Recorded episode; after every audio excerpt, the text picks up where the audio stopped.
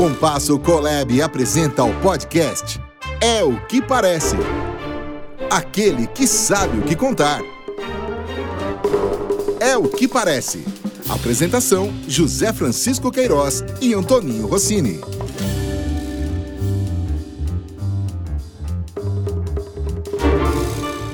Olá, amigos. Estamos com mais um capítulo do É o que Parece aquele que sabe o que contar. E parece até série de Netflix, porque hoje nós vamos continuar conversando com o Rino Ferrari Filho, que comanda a Rino Publicidade, mas que mudou o nome. Botou Rino, não sei se tem um ponto, mas tem o com.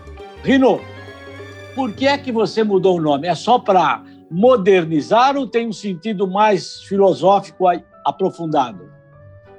Oi, Rossini. Oi, Zé. Bom estar com vocês é, de novo aqui. É, isso foi o seguinte, é, de verdade não tem, não tem o ponto, né? É, a gente é, começou no, no, tempo em que a gente estava desenvolvendo tantas especialidades aí, esse com, na verdade, nasceu para falar de comunicação e não apenas de propaganda, né? Esse era o, o sentido dele qualquer ferramenta aí de comunicação a gente estaria é, cobrindo, né? É, seja o, o, que fosse que, que o cliente precisasse na nossa área, até com parceiros na área de relações públicas e, e imprensa, por exemplo, ou na área de execuções promocionais, e, isso aconteceu mais ou menos no momento de, de crescimento aí da, das .com, né?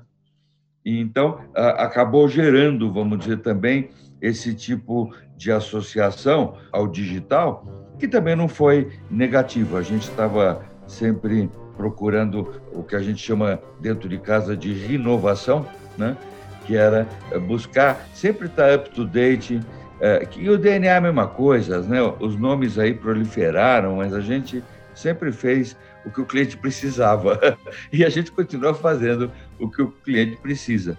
Eu queria aproveitar a deixa, mas eu queria resgatar aqui com você, Rininho, e com os nossos seguidores, um trecho de um artigo que o Rininho, Rino Ferrari Filho, fez para o livro Desafios e Conquistas das Agências de Propaganda. Esse livro foi editado pela Sinapro, onde o Rino era diretor, é, comemorativo aos 70 anos de fundação da entidade. Ele diz o seguinte, o Rininho, aspas, meu pai sempre disse que a dinâmica do nosso trabalho fazia com que o tempo de vida de uma agência equivalesse ao pelo menos o triplo do tempo de uma indústria, pela sua altíssima demanda. Aprendia-se fazendo, atuando em parceria com veículos e também com os fornecedores. Você se lembra, Reninho, quando você escreveu isso? Puta, eu, eu tô, você me lembrou agora é, disso, né? E é verdade, né? É, é muito intenso o, o, o, nosso dia a dia, a parceria com veículos, com fornecedores é, é fundamental, né? Eu lembro até com saudade, o Zé sabe disso, quando a gente autorizava com uma ligação telefônica alguns milhões de moedas, né, Zé? E ninguém ficava ali cobrando, olha, manda autorização antes, senão eu não vou pôr no ar, né? Sem dúvida. É, isso era uma, uma coisa de confiança absoluta, né? Eu cheguei a fechar a Fórmula 1 na Globo com uma ligação, porque todo mundo tinha uma, uma relação de absoluta confiança, né? Então, essa parceria eh, sempre foi o, o motor, né? Os veículos sempre nos consideraram sua equipe de vendas, né? prestigiavam o, o conteúdo de qualidade que, que as agências faziam e, e fazem. Né? Então, algumas coisas mudaram um pouco nesse, nesse perfil de relacionamento, mas eu acredito que essas são verdades que vão permanecer.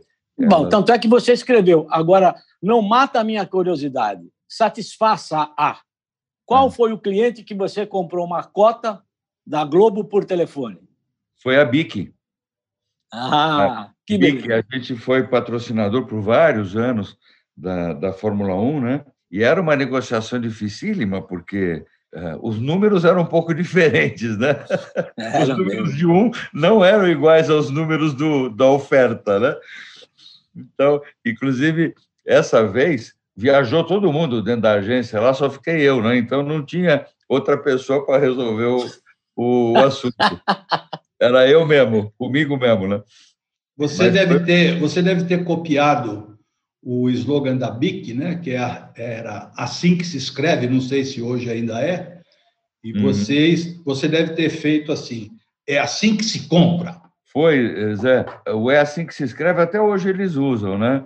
E foi foi uma campanha memorável, né? A gente ficou muito satisfeito. O trabalho sempre foi muito feliz é, para eles, né? E a gente começou no tempo que esferográfica não era nenhum produto legalizado. Você não podia assinar cheque com esferográfica, só com caneta. Imagina só, hein? Olha como Ei, foi. pessoal! Ei, vocês que estão acompanhando a gente, viu que informação fundamental que o Rino acabou de prestar agora? Esferográfica não valia para cheques. Hoje nem temos mais cheques. Hoje é tudo por app. Minha Nossa Senhora! Testemunho, testemunho vivido há 24 horas. Ocular eu, da história. Eu ontem, eu ontem tive uma consulta médica junto com a minha esposa e a minha neta também foi para uma consulta, que é um, é um, um ginecologista e também geriatra, e ele e ela ela ela tem o plano de saúde dela e ela chegou lá muito sem graça virou para mim e falou o vovô a, a minha mãe deu um cheque para eu preencher para pagar a consulta para pedir o reembolso mas eu não sei eu nunca preenchi um cheque. Você preencheria para mim? Olha aí. É, é isso é aí. Vino, outro assunto eu queria colocar com você que é, já tocamos esse assunto algumas vezes com alguns companheiros aqui, e eu particularmente, eu sei que o Rossini também comunga disso, que é a importância nesse negócio da comunicação, você dar e dedicar um tempo para a vida associativa. Você é uma pessoa que sempre, você mesmo acabou de dizer aí, todas as vezes que você se envolveu com várias associações, e eu queria que você deixasse esse testemunho para os mais jovens, para os que vão vir pela frente aí na luta da defesa da ética, da luta do negócio da, da comunicação, a importância desse tempo que você dedica às associações de classe. Eu acho muito produtivo mesmo, sabe? Não só pela relação que se desenvolve, mas você sente que está fazendo algo pelo coletivo da, da profissão. Né? Eu, a minha primeira experiência, se eu não me engano, foi no, no sindicato da, das agências, no tempo do, do Pira, meu pai participou também do, do sindicato das agências, eu sou um dos coroas lá do sindicato e estou até hoje no sindicato das agências, hoje presidido brilhantemente aí pelo Dudu Godoy. E uma outra experiência que eu tive ainda jovem foi quando o Roberto Duailib assumiu a, a BAP e ele dizia: Olha, só tem velho por aqui, eu só vou convidar gente jovem para vir para cá. E ele convidou um monte de filhos mesmo, e, e gestores, vamos dizer, mais, mais jovens da, das agências, e foi uma experiência bacana também. Depois eu fiquei um bom tempo na APP, com Salles Neto, com Guilherme Stutzman, com Walter Longo, é, que hoje é esse palestrante admirável que a gente não cansa de, de aplaudir, né? E foi uma experiência muito gostosa também essa temporada de APP. E mais recentemente, que também não é tão recente assim, eu fui indicado uh, pela ABAP para o CONAR, que eu gosto muito de, de participar, e pela uh, FENAPRO eu participo do SEMP, que defende, para quem não, não, não conhece ou não está habituado, defende a ética comercial de relacionamento entre as partes. Né? O CONAR defende a ética de conteúdo, zela por ela, e o SEMP a ética comercial entre os participantes do setor. E essa, essa semana eu fui surpreendido aí, porque teve uma matéria aí na, na última revista do SEMP, que acabou de, de sair, uh, meio que homenageando o, o, um momento importante do SEMP pela, pelo aniversário uh, do SEMP. E, e, aí pediram que eu escrevesse alguma coisa e saiu lá que eu sou o membro mais antigo hoje uh, do SEMP. Por isso que eles quiseram que eu desse uma, uma palavra sobre o que representa o, o fórum né, de discussão da, da ética comercial. E muito Rino, bacana. Deixa eu só te fazer uma pergunta. Já que você está falando de ética e mostrando que você tem um, um background muito ligado às entidades eh, que reúnem a indústria da comunicação publicitária, especialmente, eu gostaria de saber qual é o seu pensamento a respeito desse debate que tem surgido ultimamente sobre bonificação por volume. Essa verba que se repassa para as agências de propaganda, os, os veículos repassam para as agências de propaganda. O que, que você pensa disso? Olha, é, essa é uma prática bastante antiga é, de todo tipo de indústria, né? É, você sempre prestigia, vamos dizer, ou premia os seus representantes comerciais, né? Então, é uma prática comum a todo tipo de indústria.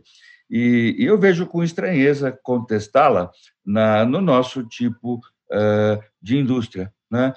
porque são relações contratuais privadas, né?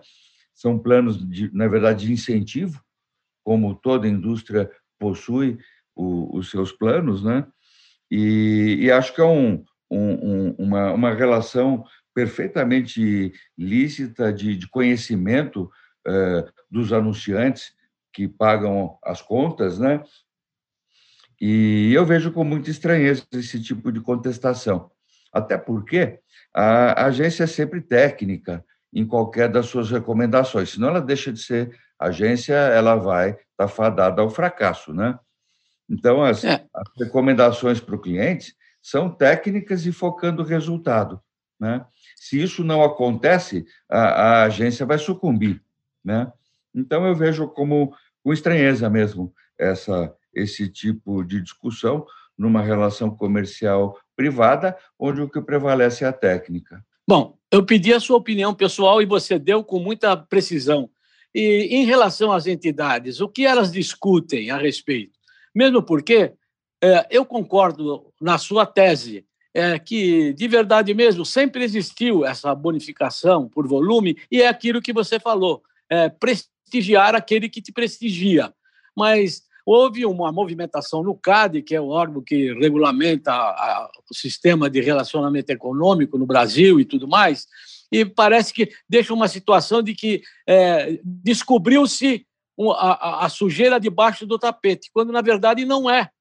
É um hum. negócio lícito mesmo. Então, não há por que se fazer tanta contestação e nem tanto escândalo que se está fazendo a respeito. De qualquer maneira, qual é a opinião que você já captou das entidades? Olha, o, o, o que a gente está uh, assistindo nesse momento, uma crítica ou uma, um questionamento específico uh, relacionado à, à Rede Globo pela liderança que ela tem na, na TV aberta. Né? Isso não é, uh, o plano de incentivo, é uma ferramenta, vamos dizer, do relacionamento comercial utilizado por todas as emissoras de TV aberta, né? Então isso não cria uma distinção no relacionamento das agências com, com a Rede Globo.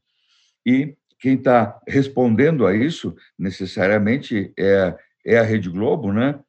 Neste momento, e as entidades estão acompanhando com muita atenção, dado esse plano de incentivo são componentes importantes das receitas da, das agências. Ah, eu queria só te fazer uma, mais uma perguntinha. Bom, agora é a Rino com, não tem o ponto. Como é que você, Rino, está encarando este mundo que nós estamos vivendo agora do ponto de vista de tecnologia e de relacionamento entre cliente, agência e veículos? Olha, eh, a gente está ah, vivendo aí uma evolução uh, ímpar, né? um crescimento exponencial das tecnologias, da capacidade de comunicação, uh, transformando o one-to-one uh, perfeitamente viável num mundo gigantesco como a gente uh, vive hoje. E, naturalmente, que muitas novidades vão acontecendo e, e, e há necessidade de acomodações dentro do mercado. Né? Então, está todo mundo se adaptando a essas grandes novidades, tanto anunciantes como agências, como veículos. A gente vê uh, vários veículos inaugurando plataformas super interessantes, fundamentadas na, na tecnologia, ou seja, os veículos não estão acomodados. A gente sente saudade do Estadão mais gordo, né? mas o Estadão também está ali nas suas outras plataformas, né? E está tendo esse desapego aí, de um lado, né, da, das ferramentas eh, tradicionais e um, e um apego a tudo que a, a grande imprensa, inclusive a internacional, a, a, a tradicional, está desenvolvendo nas plataformas eh, novas. As acomodações vão acontecendo, né?